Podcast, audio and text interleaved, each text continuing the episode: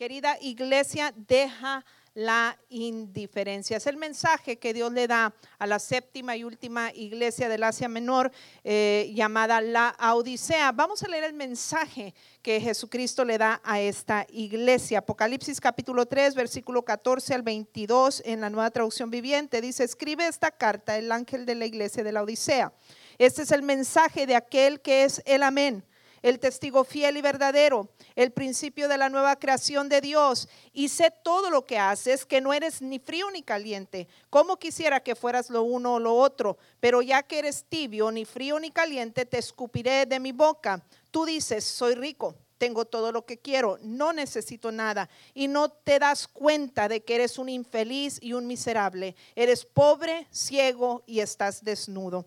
Así que te aconsejo que de mí compres oro un oro purificado por fuego, y entonces serás rico. Compra también ropas blancas de mí, así no tendrás vergüenza por tu desnudez. Y compra un ungüento para tus ojos, para que así puedas ver. Yo corrijo y disciplino a todos los que amo, por lo tanto, sé diligente y arrepiéntete de tu indiferencia. Mira, yo estoy a la puerta y llamo. Si oyes mi voz y abres la puerta, yo entraré y cenaremos juntos como amigos. Todos los que salgan vencedores se sentarán conmigo en mi trono, tal como yo salí vencedor y me senté con mi Padre en su trono. Todo el que tenga oídos para oír debe escuchar al Espíritu y entender lo que Él dice a las iglesias. Padre, que esta palabra no vuelva vacía, que lleve fruto y fruto abundante en cada vida y en cada corazón y sea tu nombre glorificado.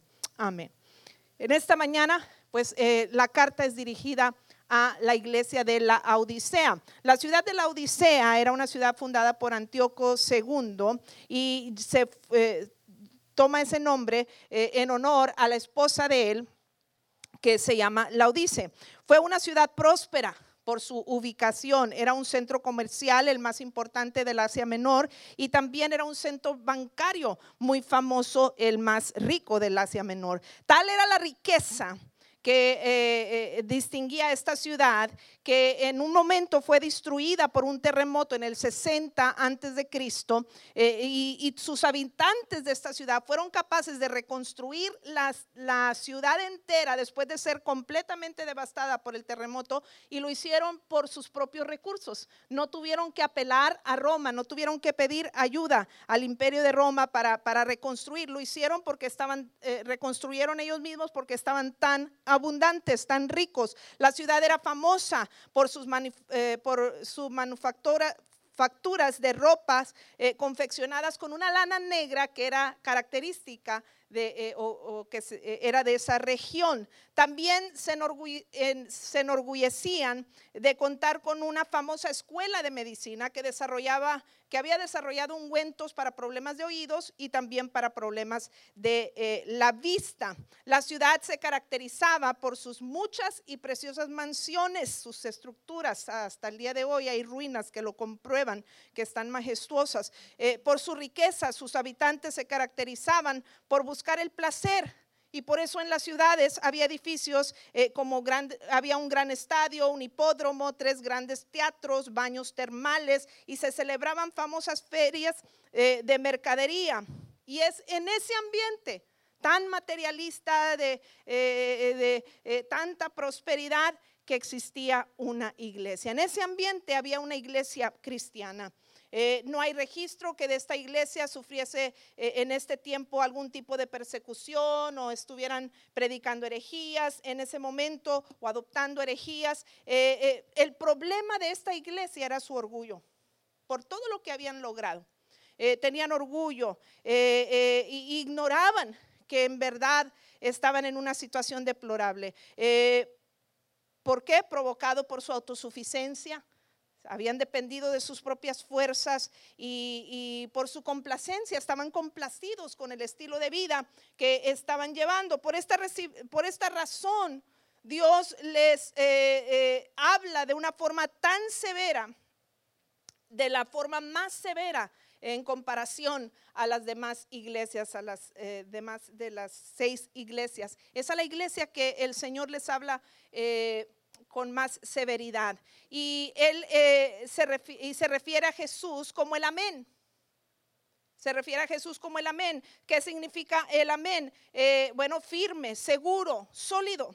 También se refiere a Jesús, el que escribe la carta, testigo fiel y verdadero. Esto refuerza lo primero. Alguien fiel es alguien confiable, es alguien seguro, es alguien firme, ¿verdad? Eh, fiel y verdadero, ¿verdad? Reforzando esa, esa, esa idea.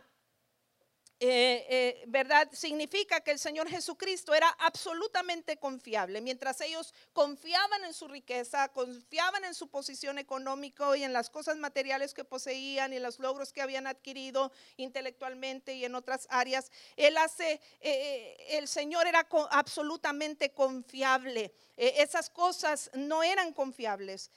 sin embargo, Jesús en su carácter, él hace exactamente lo que ha prometido y sostiene la verdad hasta el fin. El carácter del Señor contrastaba con el carácter de la Odisea, que era una iglesia infiel por su indiferencia, por su tibiez espiritual. Ellos confiaban en sus riquezas, pero verdaderamente Jesús era lo único confiable. Dice segunda de Timoteo 2:13, si somos infieles, él sigue siendo fiel, ya que no puede negarse a sí mismo. Esto se asemeja mucho a nuestros tiempos. Eh, vivimos en tiempos donde hay tanta infidelidad hacia Dios. La gente avanza abandonado eh, la pasión por las cosas celestiales, por las cosas espirituales, pero sin embargo en medio de ese ambiente hay una esperanza y una verdad gloriosa. Dios permanece fiel en todo tiempo. Dele un aplauso al Señor.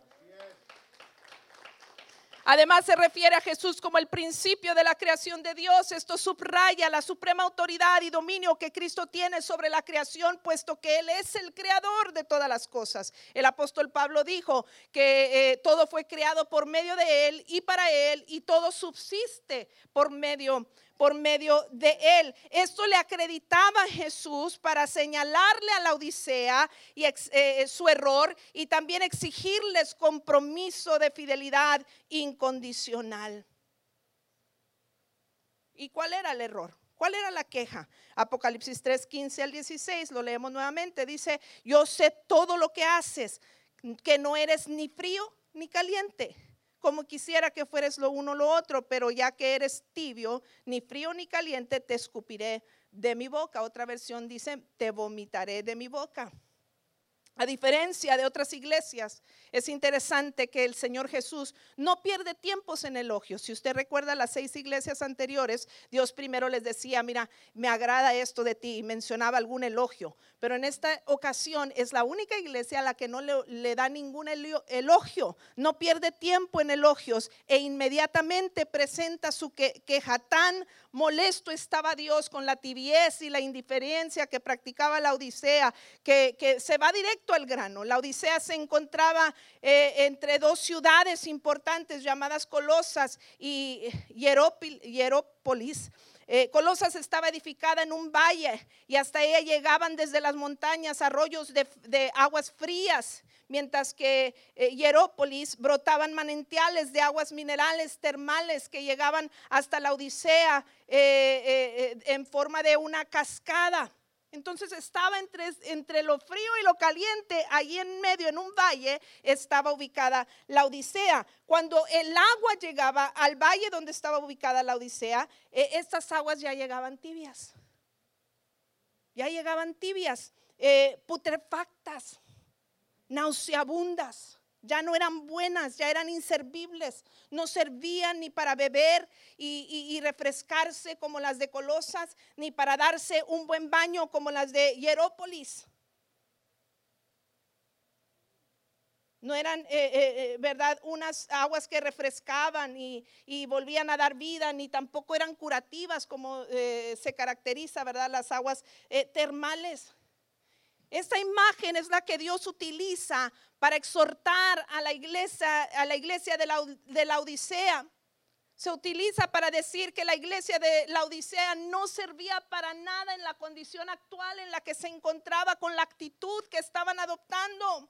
No influían para nada en la sociedad, ni, ni daban fuerza al espiritualmente cansado, ni sanaban espiritualmente al enfermo. Eran tan tibios como las aguas de su propia ciudad. Recuerda las iglesias de Éfeso, recuerda y, de Teatira. Los de Éfeso odiaban las falsas doctrinas, pero no amaban. Pero amaban, pero no amaban, sí. Eh, mientras que en Teatira amaban las, a las personas, pero no odiaban el error doctrinal. Pues en la Odisea ni amaban ni odiaban. Eso se llama indiferencia. No eran ni fríos ni calientes, eran tibios. Eso se llama indiferencia. Esto explica la declaración de Cristo. Ojalá fuese frío, fuesen fríos o calientes. Ahora, es evidente que Dios no está diciendo que debemos ser fríos, ¿verdad? Este, pero está utilizando esta imagen para, eh, para, exaltar a los de la Odisea. Hey, necesito que influyan sobre la sociedad pagana que le rodeen. No están obrando ni para bien ni para mal. O sea, eran un cero a la izquierda. No estaban marcando la diferencia.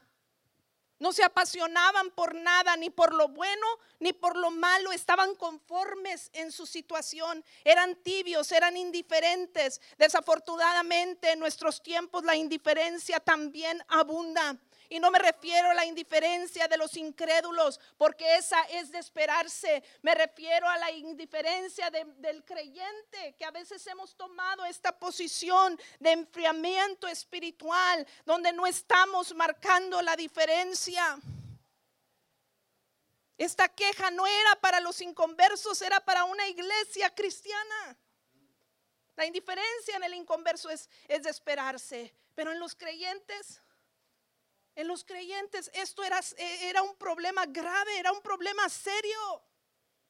El Señor le desagrada la tibieza espiritual. Él quiere que seamos calientes en el amor por Él y que su obra arda continuamente en nuestros corazones, como diría Judas, que contiendas ardientemente por la fe que una vez ha sido dada a los santos. La iglesia en la Odisea estaba en un grave peligro porque si persistían en esta actitud de indiferencia, el Señor los iba a vomitar, los iba a escupir de su boca. Literalmente le está diciendo a la iglesia, estoy a punto de vomitarte. La implicación es que si no había un arrepentimiento genuino, y bendito sea el Señor, porque por muy severa el mensaje a todas las iglesias les dio oportunidad de arrepentimiento, eso se llama gracia. Gloria a Dios por su gracia. Amén. Gloria a Dios por su gracia. Si no había un arrepentimiento genuino, la amenaza se iba a cumplir. Inmediatamente él estaba a punto de deponer. La indiferencia eh, eh, es muy cómoda, pero sus consecuencias son severas. Tenemos que entender esto. Porque la indiferencia es tan cómoda, es tan fácil que muchos caen en ella. Pero tenemos que estar alertas, iglesia, de no caer en ese error porque las consecuencias son severas. Qué triste que Dios te expulse de su presencia, no por ser un pecador acérrimo, sino por ser un cristiano pasivo e indiferente. Qué triste. Que no te expulse Dios porque andas en las drogas, en el adulterio, robando, estafando, cometiendo algún homicidio, algún crimen, sino que Dios nos expulse por ser unos cristianos pasivos que no ardemos en el amor de Dios y en el fuego del Señor. Qué triste. La iglesia en la Odisea eh, hacía enfermar al Señor, su tibiez le resultaba insoportable. Debemos preguntarnos entonces en qué consiste la tibiez. Bueno, tibio es algo que no está frío ni caliente, pero también es que se algo que se comporta con indiferencia y se muestra poco fervoroso o poco afectuoso. La indiferencia se manifiesta en la falta de sensibilidad. Una persona que es indiferente es insensible. ¿Verdad? Pasa, ve un, no sé, un herido y lo mismo le da, ¿verdad? Pasa de largo o algo así, ¿verdad? Como la parábola del buen samaritano. La indiferencia es eh, eh, eh, falta de sensibilidad. No nos, no nos causa dolor ver la, aflicción del, del del prójimo, de ver la situación deplorable, la decadencia del mundo, ¿verdad? La insensibilidad. Eh, también es la ausencia de, hay ausencia de motivación. Así se, se, manifiesta la indiferencia, no estamos motivados, eh, a falta de entusiasmo a hacer algo. Hay frialdad afectiva, Muchas veces la indiferencia está asociada a la arrogancia, al orgullo y a la soberbia. Y esto era exactamente lo que le sucedía a la iglesia de la Odisea. Su orgullo, no identificado, porque ellos no se daban cuenta que estaban siendo orgullosos y soberbios. Su orgullo no identificado los llevó a una indiferencia hacia las cuestiones espirituales. Y sabe, hay síntomas en nuestros tiempos que denotan eh, indiferencia espiritual. Cuando la persona suele tomar las cosas de Dios a la ligera. Cuando vive despreocupado por el crecimiento espiritual personal. No se preocupa por su crecimiento espiritual está estancado, carece de pasión por los asuntos espirituales, no se preocupa por la enseñanza bíblica, se caracteriza por su falta de compromiso a la obra del Señor, siempre tiene excusas para las cosas de Dios, como cuando Jesús comentó sobre aquel hombre que preparó un gran banquete, invitó a muchas personas, pero Mateo 14, 20, dice que uno alegó, acabo de casarme y por eso no puedo ir. Excusas. El indiferente es pasivo en la proclamación del Evangelio. La Biblia dice que somos la sal de la tierra, pero la sal ha perdido su sabor. No estamos sazonando el mundo con el Evangelio. Estamos conformes con que yo ya soy salvo y nos olvidamos de que hay muchas almas que necesitan conocer a Cristo. Llega un punto también donde la iglesia se confunde con el mundo y deja de ser luz. Se supone que debemos llegar y marcar la diferencia hasta algo en oscuridad. Enciendes la luz y oh, causa un impacto, ¿verdad?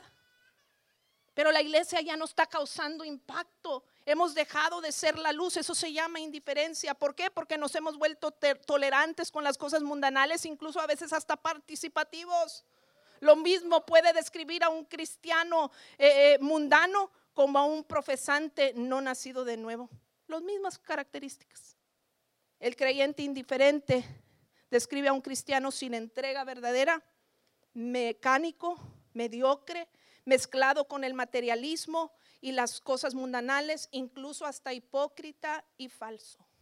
Dice Mateo 15:8, este pueblo me honra con sus labios, pero su corazón está lejos de mí. Esa es la condición de una iglesia indiferente, similar a, nuestras, a nuestro tiempo. Escatológicamente, eh, eh, las siete iglesias, y ese punto no lo tratamos, ¿verdad?, en esta, en esta serie, pero representa una época de la, de la historia humana. Y la séptima iglesia, estamos viviendo también en la séptima semana proféticamente, las cosas que están pasando en la séptima semana de las dispensaciones también. Este, eh, esta iglesia de la Odisea es la que representa más la condición de la iglesia de nuestros tiempos, porque estamos viviendo los postreros días, la séptima semana proféticamente hablando, escatológicamente hablando. Este pueblo me honra de sus labios, pero su corazón está lejos de mí. Esta es una condición muy peligrosa en la que no hay ninguna garantía de, autenticidad espiritual. Malaquías 1:6 dice, el hijo honra a su padre y el siervo a su señor.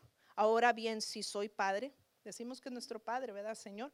Dice, si soy padre, ¿dónde está el honor que merezco? Y si soy Señor, ¿dónde está el respeto que me debe? Yo, el Señor Todopoderoso, les pregunto a ustedes, sacerdotes, que desprecian mi nombre, y encima preguntan, ¿en qué hemos despreciado tu nombre? La condición de la Odisea era grave y las consecuencias también lo eran. Cristo los vomitaría de su boca, los iba a destituir. ¿En qué consistía esa condición tibia de la iglesia en la Odisea que le estaba causando náuseas en el estómago a Dios? Vamos a ver esa condición. Número uno, la condición de la iglesia indiferente. Dice el versículo 17, tú dices, soy rico, tengo todo lo que quiero, no, necesito nada. Y no te das cuenta de que eres un infeliz y un miserable, eres pobre, ciego y estás desnudos. estás desnudo. ¿Cuál era la condición de esta iglesia de la Odisea?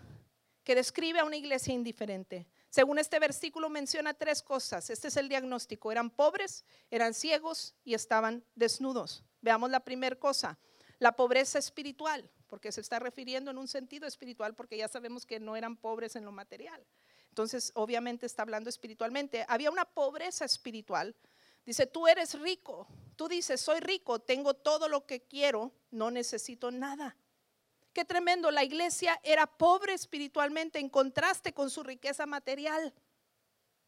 Y como eran ricos y prósperos en lo financiero, eh, parece que ellos consideraban que también tenían que serlo en lo espiritual. Esto sucede mucho en nuestros tiempos. La gente dice, ah, pues me va bien. Me dieron aumento, estoy ganando bien, mi familia está bien, no tenemos ningún problema, todo va de maravilla, todo es color de rosa. Tengo que estar bien delante de Dios. Y no necesariamente es así. Este, esta gente creía, eh, eh, estamos bien porque nos va bien. Presumían de que no les faltaba nada incluso. Qué triste una iglesia que cree que no le falta nada y que ya lo ha alcanzado todo. Dios nos ayude. Presumían de que no les faltaba nada, no detectaban ningún problema en su situación. Creían que estaban bien. Y esto es la posición más peligrosa, más peligrosa para el creyente. Porque cuando tú te das cuenta de que tienes un problema, te das cuenta y dices, ay, tengo que corregir eso. O ya intencionalmente decides ignorarlo y, y pagas las consecuencias. Tú te atienes, ¿verdad? Pero cuando no detectas, ¿cuál es el problema? Eso es peligroso porque no haces nada al respecto. Esto era lo que estaba pasando. Ellos creían que estaban bien y por ende parecen rechazar el diagnóstico del Señor Jesucristo. Pero cuando pensamos que nada está mal, todo está mal. Cuando pensamos, cuando llegamos al punto y pensamos que todo, que, nada está mal, todo está mal. Los creyentes en la Odisea eran ricos en apariencia, pero pobres en realidad. La versión Reina Valera eh, dice, me he enriquecido. Ellos dicen, me he enriquecido. O sea, para colmo, tenían un exceso de confianza en sí mismos. Expresaban su orgullo y satisfacción por lo que habían ganado con sus propias fuerzas. Eran engreídos, eran, eh, se consideraban, eh, eh, practicaban la autosuficiencia. Seguramente los miembros de la congregación pertenecían a la alta sociedad, gozaban de, del respeto de la comunidad, tenían dinero de sobra, los lugares donde se reunían seguramente eran edificios maravillosos con muchas comodidades, pero toda su riqueza se reducía a recursos materiales y humanos. Pero esa no es la riqueza que el Señor valora. De hecho, Jesús habló de ese tipo de riquezas como el engaño de las riquezas que impide producir frutos, según Mateo 13, 22 no se daban cuenta que lo verdaderamente valioso no consistía en los bienes que poseían, en los, en los logros que habían alcanzado, sino que ni nada que habían logrado en sus propias fuerzas, sino que eh, el, el verdadero valor estaba en lo que se conseguía en las fuerzas de Dios. Estaban ciegos espiritualmente. Y eso nos lleva a esta segunda condición, la ceguera espiritual. Ellos se encontraban con ceguera espiritual. Le dice eh, eh, el Señor Jesús en la carta a ellos, no te das cuenta de que eres un infeliz y un miserable. No te das cuenta, estás ciego. No puedes ver, no te das cuenta que eres un infeliz y un miserable. La iglesia era ciega espiritualmente en contraste con la famosa escuela de medicina que había en la ciudad, que había desarrollado esos ungüentos para los ojos. Tenían remedios para la ceguera física, pero no se habían dado cuenta de su ceguera espiritual. La soberbia es base de la, la ignorancia, no te das cuenta lo que creen de sí mismos en la Odisea no correspondía con su realidad. El frío se siente. Cuando llega el frío lo sentimos, luego nos ponemos el abrigo, estamos temblando. Se siente, se hace notar cuando llega el frío, como esta mañana, ¿verdad? Aunque eh, para unos del norte dicen, no, ustedes no les llega nada de frío, ¿verdad? Pero bueno, nosotros ahí estamos todos violentos. Se siente el frío, el calor no se diga, estamos ah, ahogándonos. Pero cuando eh, el tiempo es templado, cuando es tibio, muchas veces pasa por desapercibido. Esta es una estrategia favorita de Satanás para hacer caer y decaer a la iglesia y al creyente. Es una estrategia favorita y no solamente favorita, muy efectiva de Satanás para desenfocarnos de las cosas de Dios. ¿Por qué? Porque sutilmente te enreda, es sutil la estrategia, es poco a poco, ni cuenta te das para cuando sabes te has desviado totalmente del camino. Y es muy fácil que en, esta situación, en esta actitud de indiferencia, los humanos se engañen a sí mismos. Pero recuerde, podemos engañarnos a nosotros mismos, podemos engañar a los demás, pero a Dios es imposible engañarlo. Dice Gálatas 6:7 que no se engañen de Dios, nadie se burla. ¿Cuál era la condición real de la Odisea? Dice, eran infelices y miserables. Era para muchos, ah, entre más tengo, entre más alcanzo, debe ser más feliz, pero no. Entre más, eh, entre más tenían eran infelices y miserables. Miserable significa digno de lástima. Es una combinación de miseria y objeto de lástima. Estos adjetivos expresan una condición de humillación y vergüenza. Así los estaba viendo Dios en una situación humillante y vergonzosa. Qué tremendo. Qué triste que Dios nos vea así a nosotros. Tal vez los miembros de la iglesia de la Odisea creían que se les debía envidiar, pero la realidad es que eran dignos de compasión y de lástima. Eran pobres ricos pobres, unos pobres ricos. Espiritualmente estaban en, en, bancarrota, eran mendigos, incapaces de ver su propia condición. Es la condición de una persona que se encuentra grave, pero que se niega a ir al médico para ser tratada. La buena vida no se compra con dinero, no importa cuánto dinero tengas. Y, qué posees y cuántos logros hayas alcanzado, no se puede comprar la buena vida es una persecución inútil y destructiva. Mire, las estadísticas indican que cuando más dinero tienes, más probabilidades de suicidio. La duración de vida disminuye a medida que aumentan los ingresos. Entre más tiene la gente, más probabilidades de que vivan menos, fíjese. El dinero aumenta el estrés y eso a su vez le quita años de vida. Un estudio muestra que la riqueza también intensifica el declive moral y desintegración familiar. Entre más tiene la gente, más se dan a los placeres pecaminosos y se desintegran las familias. Las, eh, tasas de infidelidad matrimonial y divorcio aumentan con los niveles de ingreso. Esto está comprobado. Ganan más, pero se perdió el matrimonio. Qué terrible. Evidentemente el dinero no puede comprar la felicidad. Y por más que tenía la iglesia de la Odisea, eran infelices y también eran miserables. Pero dice la escritura en 1 de Timoteo 6, 9 al 10, pero los que viven con la ambición de hacerse ricos caen en tentación y pueden quedar atrapados por muchos deseos necios y dañinos que los hunden en la ruina y la destrucción, pues el amor al dinero es la raíz de toda clase de mal y algunas personas en su intenso deseo por el dinero se han desviado de la fe verdadera y se han causado muchas heridas dolorosas.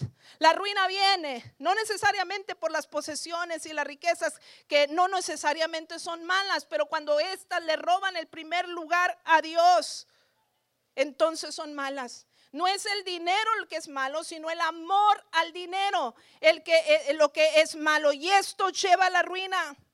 Cuando hay amor a las cosas terrenales, esto lleva a la ruina.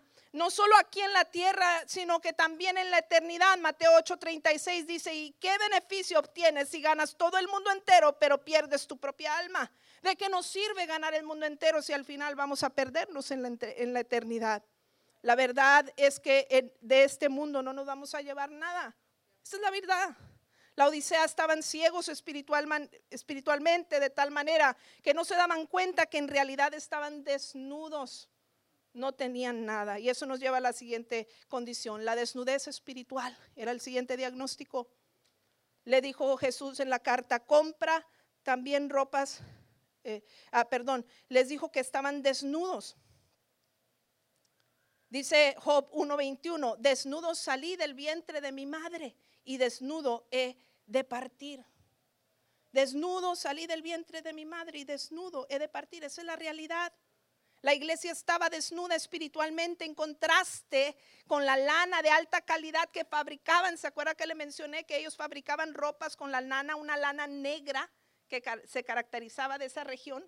Bueno, qué contraste tenían las telas, tenían los textiles más, más eh, eh, eh, caros y más finos de, de la región, pero estaban descritos como desnudos delante del Señor. Su pecado, ¿cuál era? Su desnudez, ¿en qué consistía? En que eran pecadores. ¿Y cuál era su pecado? No eran acérrimos en el pecado aparentemente, pero su pecado era la indiferencia y la apatía y, este, y el pecado en general causa vergüenza. Así como en Génesis capítulo 3, versículo 7, cuando Adán y Eva pecan y toman del fruto eh, prohibido, se dan cuenta que están desnudos y se avergüenzan de su desnudez. Pues la indiferencia es puesta a la par de pecados que causan vergüenza, que se asemejan a la desnudez espiritual. La indiferencia es un pecado a veces de omisión, que no hago lo malo que, que, no debo de hacer, pero tampoco hago el bien que debo de hacer. Cuando somos indiferentes estamos faltando a la lealtad hacia Dios. A veces creemos que la indiferencia es inofensiva, no le hago mal a nadie, pero tampoco le haces bien y eso es faltar a la lealtad a Dios. Lo tenían todo, pero en realidad no tenían nada. Oh, pero bendito sea Dios que nos da el remedio. Hay un diagnóstico de una condición deplorable, pero hay un remedio extraordinario y una receta y una fórmula bíblica para solucionar este problema que era del tiempo de la Odisea y que también es de nuestros tiempos. Bendito sea el Señor por sus remedios. Apocalipsis 3:18, así que te aconsejo que de mí compres oro, un oro purificado por fuego y entonces serás rico. Compra también ropas blancas de mí, así no tendrás vergüenza por tu desnudez y compra un ungüento para tus ojos para que así puedas ver. Lo primero que le dice, dice, te aconsejo que compres oro, no cualquier oro no un oro terrenal, un oro purificado por fuego, y entonces serás rico. El Señor les hace una oferta de gracia. Miren, ustedes han sido indiferentes, me han sido infiel por su tibiez que están eh, eh, en la que se encuentran. Pero yo les doy una oferta es gratis, eh, no lo merecen, pero yo se las ofrezco. Compren oro, pero era irónico, ¿cómo podían comprar si la iglesia estaba espiritualmente en bancarrota? Pero la oferta del Señor es la misma que encontramos en Isaías 55, 11. A todos los sedientos, venid a las aguas. A los que no tienen dinero, venid, comprar y comer. Venid, comprar sin dinero y sin precio vino y leche. Ah, le está diciendo Jesús a la iglesia de la Odisea. No necesitan su, no necesito sus riquezas. Yo ya pagué el precio. La pagué en la cruz, en el cruz del Calvario a precio de sangre compré el oro que ustedes necesitan. Un oro no cualquiera, un oro no perecedero, sino un oro refinado, un oro no mezclado, eh, un oro puro, un oro sin impurezas, un oro eterno. de la gloria y la alabanza al Señor.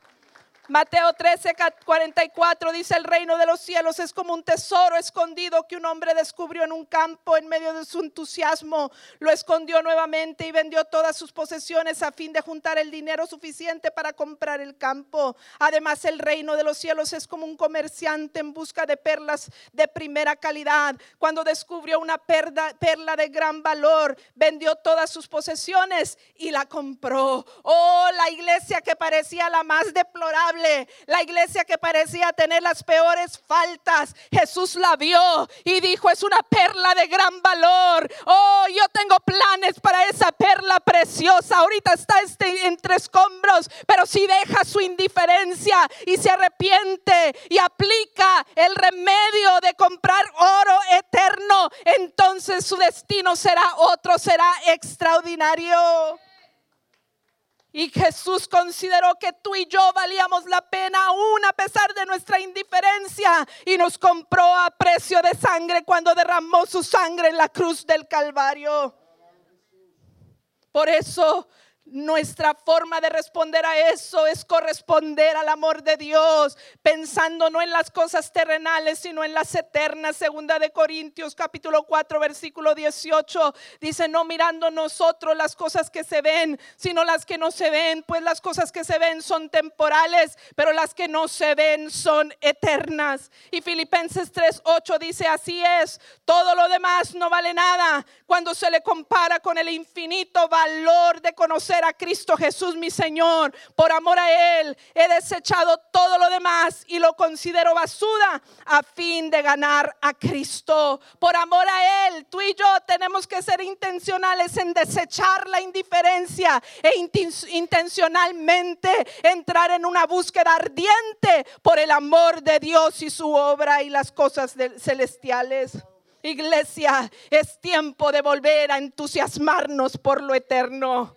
Lo digo otra vez, iglesia, es tiempo de volver a entusiasmarnos por lo eterno. Denle un aplauso al Señor. Además le dice, vístete de justicia. Le dice, compra de mí vestiduras blancas.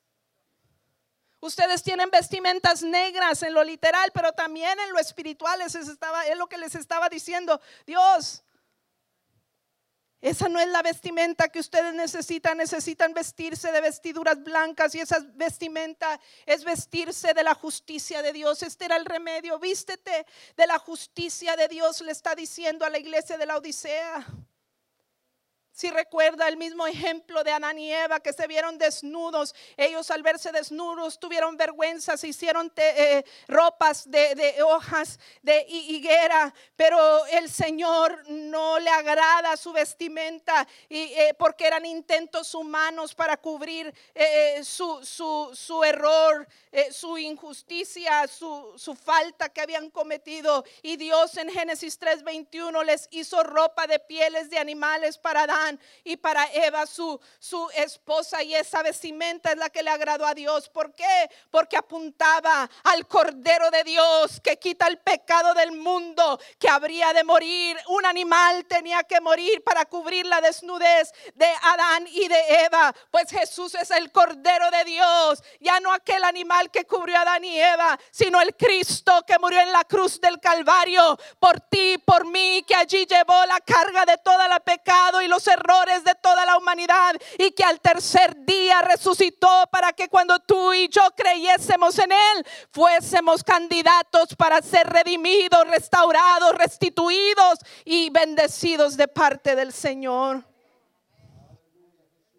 Vístete de la justicia.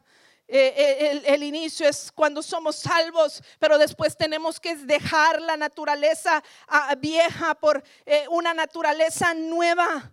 Dice Efesios 4, 22 al 24 con respecto a la vida que antes llevaban, se les enseñó que debían quitarse el ropaje de la vieja naturaleza, la cual está corrompida por los deseos engañosos, ser renovados en la actitud de su mente, cambiar la actitud indiferente y ponerse el ropaje de la nueva naturaleza creada a imagen de Dios en verdad, justicia y santidad. Una vez salvos tenemos que ser intencionales en vestirnos de actos de justicia, de rectitud, que agraden, que honren a Dios, en vivir en santidad. Y siempre lo digo, el, lo extraordinario es que el mismo Dios que te exige santidad y rectitud es el mismo Dios que te empodera para lograrlo. Y también les dice, aplica el ungüento de la luz de Dios. Ellos les dijo, y compra ungüento para tus ojos así, eh, para que así puedas ver. Ellos tenían un remedio extraordinario. Eh, eh, en su escuela de medicina lo habían, lo habían logrado formular. Pero eso no les estaba remediando el problema de la ceguera espiritual y Dios le dice, tienes que aplicar el ungüento que yo te doy para que puedas ver. Y ese ungüento es la luz de Dios que llega cuando somos salvos, porque dice 2 Corintios 4:4 que el diablo ciega el entendimiento de los incrédulos, andamos como ciegos cuando no conocemos a Cristo, pero el versículo 6, ¿verdad? Dice que eh, eh, llega la luz de Cristo a la oscuridad y entonces brilla nuestros corazones mediante Jesucristo. Y eso es extraordinario, ahí es el comienzo. Pero Jesús también dijo, después de haber sanado a un ciego de, eh, eh, de, nacimiento, refiriéndose a la ceguera espiritual, dice, yo entré en este mundo, Juan 9:39, yo entré en este mundo para hacer juicio, para dar vista a los ciegos y para demostrarles a los que creen eh, que ven que en realidad son ciegos. Y Juan 8:12 dice, Jesús habló una vez más al pueblo y dijo, yo soy la luz del mundo. Si ustedes me siguen, no tendrán que andar en la oscuridad porque tendrán la luz que lleva a la vida. Tenemos que ponernos ese ungüento que nos quita eh, eh, la ceguera, que es el entregar nuestra vida a Cristo. El ungüento también es, no es nada más la salvación, es también la palabra de Dios. Una vez salvos, Dios nos da su palabra también para que nos veamos en el espejo de la palabra, para que veamos y, a la luz de la palabra nuestros errores, ¿para qué? Para que podamos corregirlos. Timoteo dijo, para que te perfeccione. La palabra es útil para que, para que te perfeccione, para redarguir, para corregir.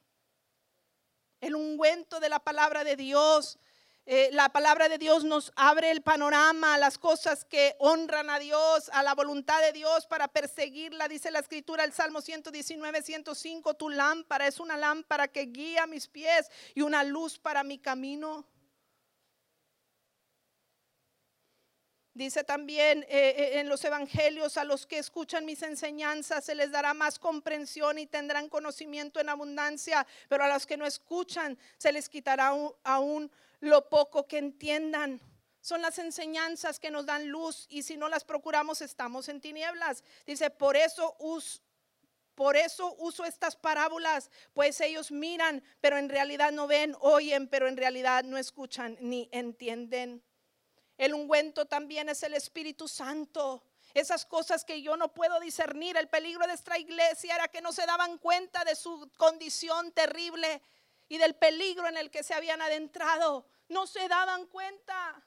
Oh, pero cuando tú cultivas una relación con la tercera persona de la Trinidad, con el Espíritu Santo de Dios que te redarguye de pecado, con el Espíritu Santo de Dios que te guía a toda verdad y a toda justicia, con el Espíritu Santo de Dios que te revela todas las cosas de Dios, dice Primera de Juan 2:20, todos ustedes en cambio han recibido unción del Santo, de manera que conocen la verdad, lo que era desconocido se hace conocido lo que eh, estaba en mentira, pero ahora conozco la verdad y es mediante eh, cultivar una relación con el Espíritu Santo que sucede eso. Juan 14, 26 dice, sin embargo, cuando el Padre envíe al abogado defensor como mi representante, es decir, el Espíritu Santo, Él les enseñará todo y les recordará cada cosa que les he dicho. Cultive una relación con el Espíritu Santo. Somos una iglesia pentecostés. Creemos no que el Espíritu Santo fue solamente para el tiempo bíblico. Creemos que también es para nuestros tiempos. Que la, promesa es, era para, para aquellos, para los hijos de ellos, los hijos de ellos, para nosotros, para nuestros hijos, para nuestras próximas generaciones. Si tan solo cultivamos una relación con el Espíritu Santo, otra sería la historia. No caminaríamos como lo que caracteriza, a la iglesia en general hoy en día, una iglesia indiferente, sino seríamos una iglesia avivada en la unción y en el fuego del Espíritu Santo. Recibiréis poder, dijo Jesús, cuando haya venido sobre vosotros el Espíritu Santo. ¿Para qué? Para que seas testigo. Cuando la iglesia no impacta, pues ahí está indiferente, pero cuando es llena del Espíritu Santo, lo inevitable es que vas a impactar a Judea, Samaria y hasta lo último de la tierra. Esa es la recomendación. Cuando tomas la recomendación hay una recompensa extraordinaria. Te arrepientes, tomas la recomendación y hay recompensa. Dice Apocalipsis 3, 19 al 20. Yo corrijo y disciplino a todos los que amo. Por lo tanto, sé diligente y arrepiéntete de tu indiferencia. Mira, yo estoy a la puerta y llamo. Si oyes mi voz y abres la puerta, yo entraré y cenaremos juntos juntos como amigos, todos los que salgan vencedores se sentarán conmigo en mi trono, tal como yo salí vencedor, me senté con mi Padre en su trono. Dos cosas, voy a resumir esta recompensa para el que se arrepiente y aplica el remedio. Una invitación a la comunión. La recompensa consiste en una invitación a la comunión según el versículo 20. Este versículo de que yo estoy a la puerta y llamo, si abres la puerta, yo entraré y cenaré contigo. Este versículo se utiliza mucho para la evangelización de los incrédulos y no es totalmente equivocado. Sin embargo, es interesante que en el contexto original no se dirige a los no creyentes, se dirige a los creyentes. Gente que se engañaba a sí mismo pensando que Jesús estaba dentro, pero ya estaba fuera. Esta iglesia que creía que por lo que había logrado y por su riqueza y su posición económica, Jesús estaba dentro de la iglesia.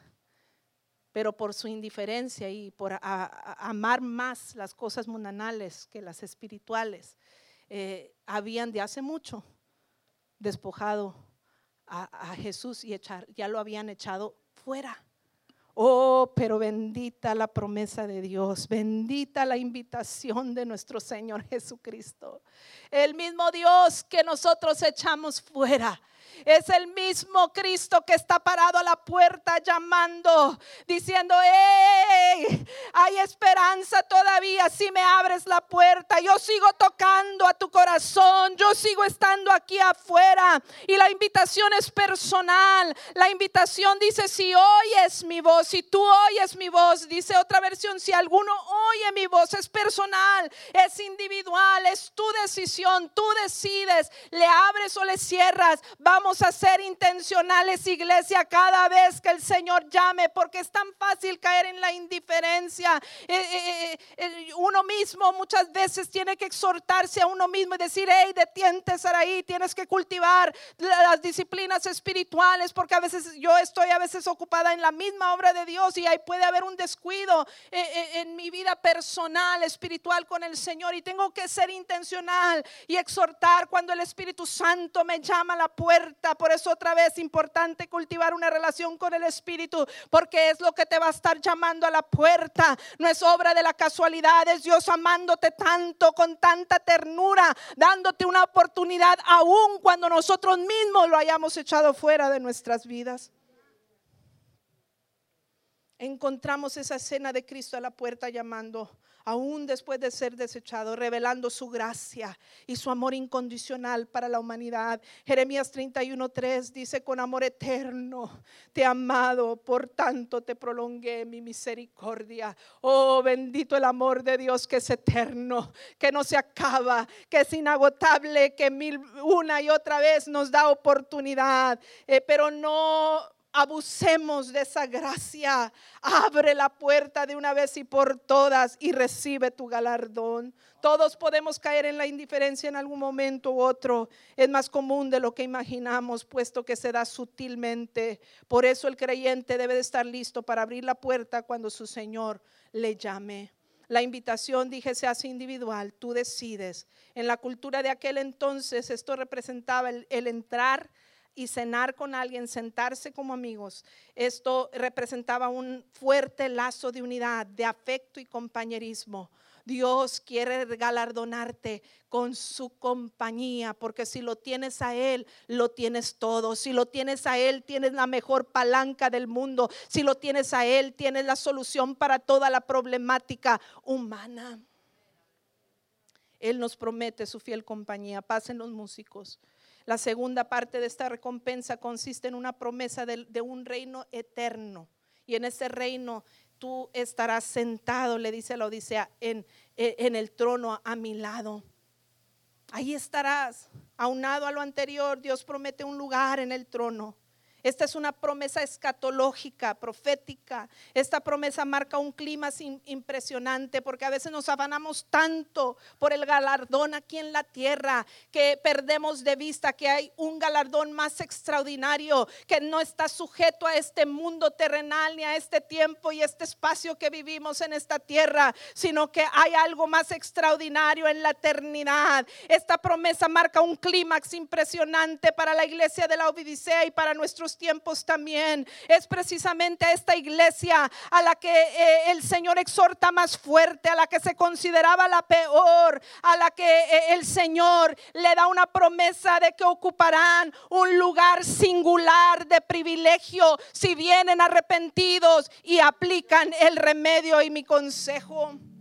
A la peor de las congregaciones se le da la invitación más enternecedora. Quiero entrar y cenar contigo. Y la promesa más exaltada y atrevida de estos capítulos donde se habla las siete iglesias, la más atrevida, porque a, las otras les dio promesa de eternidad, pero a esta es la única que le dijo, no solamente estarás conmigo en la eternidad, vas a estar sentado a mi lado. Qué privilegio, vas a gobernar conmigo. Aquí encontramos un eco de la promesa que Jesús hizo a sus apóstoles, póngase de pie. Lucas 22, 28 al 30. Ustedes han estado conmigo durante mis tiempos de prueba, así como mi Padre me concedió un reino, yo ahora les concedo el derecho.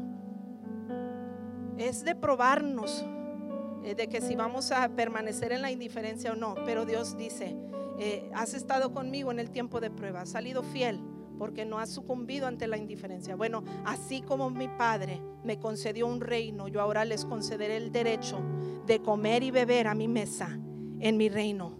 No se refiere nada más aquí terrenal, dice, y se sentarán sobre tronos y juzgarán a las doce tribus de Israel. Gobernar con Cristo es el más alto honor al que ser humano puede aspirar. Ser dirigente por algunos años en una ciudad como la Odisea hubiera resultado algo de mucho prestigio para cualquiera de los creyentes de aquel entonces pero no era comparable con lo que Cristo promete a sus hijos que permanecen fiel y que no sucumben ante la indiferencia. No se compara. Y el mensaje concluye como los demás mensajes a las demás iglesias. Todo el que tenga oídos para oír debe escuchar al Espíritu y entender lo que Él dice a las iglesias. Esto es importante mencionarlo otra vez, la séptima vez que se menciona. Jesús haciendo hincapié, no nada más es para la Odisea, es para nuestros tiempos también es para comunidad cristiana Emanuel, es para el cuerpo de Cristo en, eh, en todo el mundo en este tiempo. Escuchemos el mensaje, escuchemos la exhortación, querida iglesia, deja la indiferencia y si lo haces recibirás un galardón invaluable. Oremos en esta mañana que el Señor nos ayude a vencer la indiferencia. Padre, esta mañana Delante de tu presencia estamos, Señor. Reconociendo, Padre, que hemos sido faltosos en muchas ocasiones delante de ti, Señor. Y hemos, eh, hemos eh, sucumbido, Señor, a la indiferencia, Padre. Nos hemos conformado con ser tibios. Perdónanos. Perdónanos, Señor. Perdónanos, Padre, por esta actitud que te deshonra que denota deslealtad. Señor, perdónanos, Padre. Y ayúdanos, Señor, en esta mañana a volver a encender la llama dentro de nuestros corazones, como dijiste a una de las primeras iglesias. Ayúdanos a volver al primer amor y que no tengamos que ser recién convertidos para estar en el fuego del amor de Dios, sino que todos los días podamos ser intencionales, que nos des la fuerza de voluntad, la disciplina, Señor, para cultivar una relación contigo. Ese esfuerzo, Señor, valdrá la pena porque cosecharemos en la eternidad. Ayúdanos, Señor, a vivir consagrados para ti y a impactar nuestro mundo alrededor. Ayúdanos a no ser creyentes pasivos, sino creyentes, Señor, en el fuego del Espíritu Santo. Listo, Señor, para marcar la diferencia en tanto que tú vienes por tu iglesia. Necesitamos más de ti, Señor.